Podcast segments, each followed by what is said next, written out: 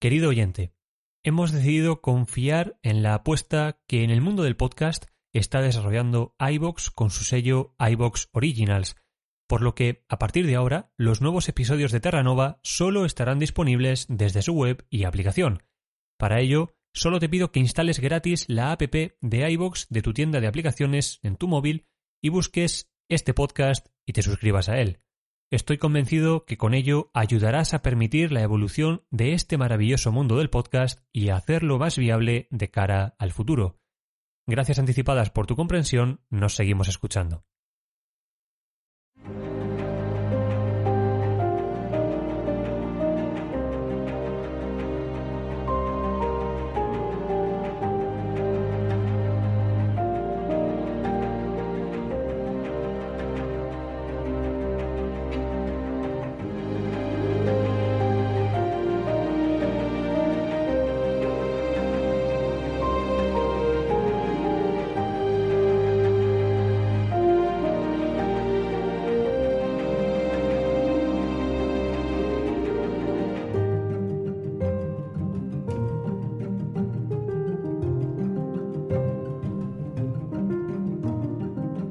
En todo imperio hay momentos de debilidad.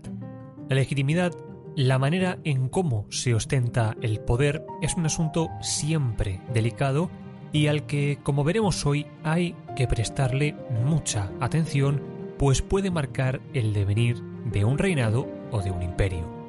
Soy José María Saiz y te doy la bienvenida a Terranova.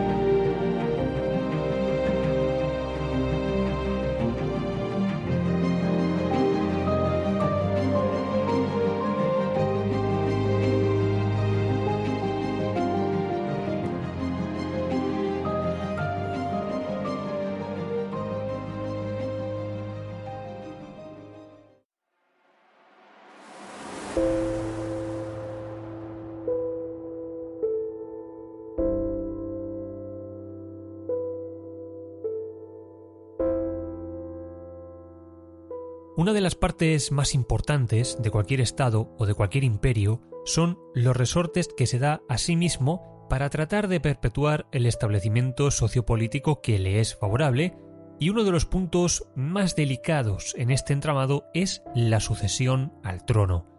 No hay un aspecto que sea capaz de aportar tanta fortaleza o tanta debilidad a un reinado como este.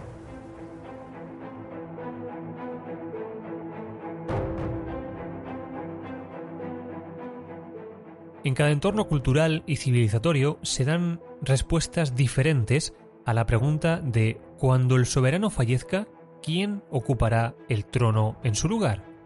En el seno del Imperio Otomano encontraron una fórmula muy potente, pero que no dejaba de ser una espada de doble filo. Siguiendo la costumbre musulmana de la poligamia y el harem, el sultán tenía varias esposas y una gran cantidad de concubinas.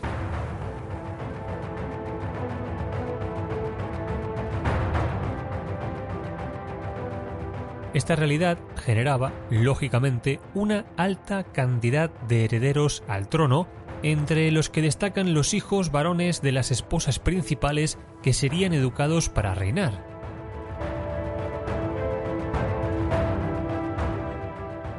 A diferencia del establecimiento occidental, la primogenitura no garantizaba nada y todos los herederos se preparaban desde muy jóvenes para la matanza que se desencadenaría tras la muerte del sultán. En algunos casos, el candidato más fuerte asesinará silenciosamente al resto. En otros, se desatarán verdaderas guerras civiles, pero, en resumidas cuentas, los otomanos eligieron asegurar la descendencia del sultán aún a cuenta de desatar todos estos conflictos sucesorios.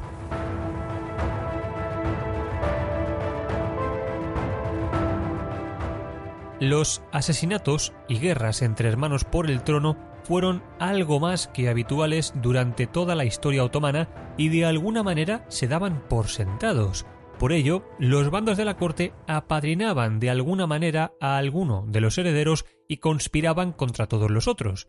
Si estas conspiraciones no daban sus frutos, se desataba una guerra cuyo vencedor era, por supuesto, escogido por Alá.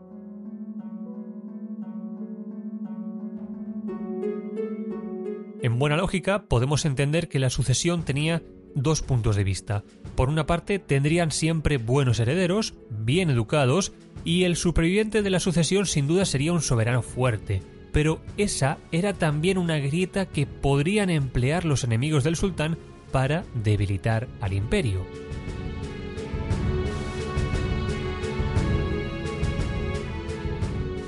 Así, retomando nuestro relato, cuando Bayezid I fue derrotado por Timur, cayó preso y terminó por fallecer en Samarcanda en el año 1402, la sucesión al trono prometía un conflicto largo y sangriento entre sus cuatro hijos más importantes, Suleimán, Mehmed, Musa e Isa.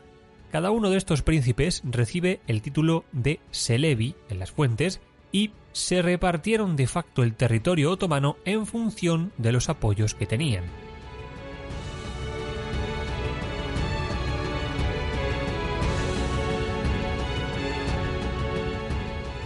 Suleimán controlaba los territorios correspondientes al norte de Grecia, Macedonia, Bulgaria y Tracia, incluyendo la capital, Edirne, y contaba con el apoyo de la aristocracia y los genízaros, por lo que en principio era el gran favorito para conseguir el trono.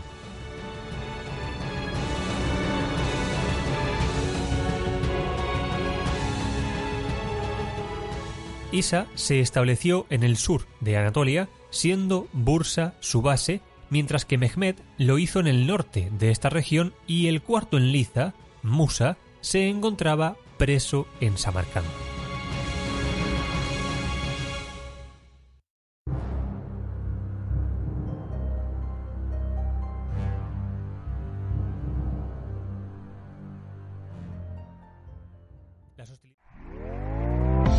¿Te está gustando lo que escuchas?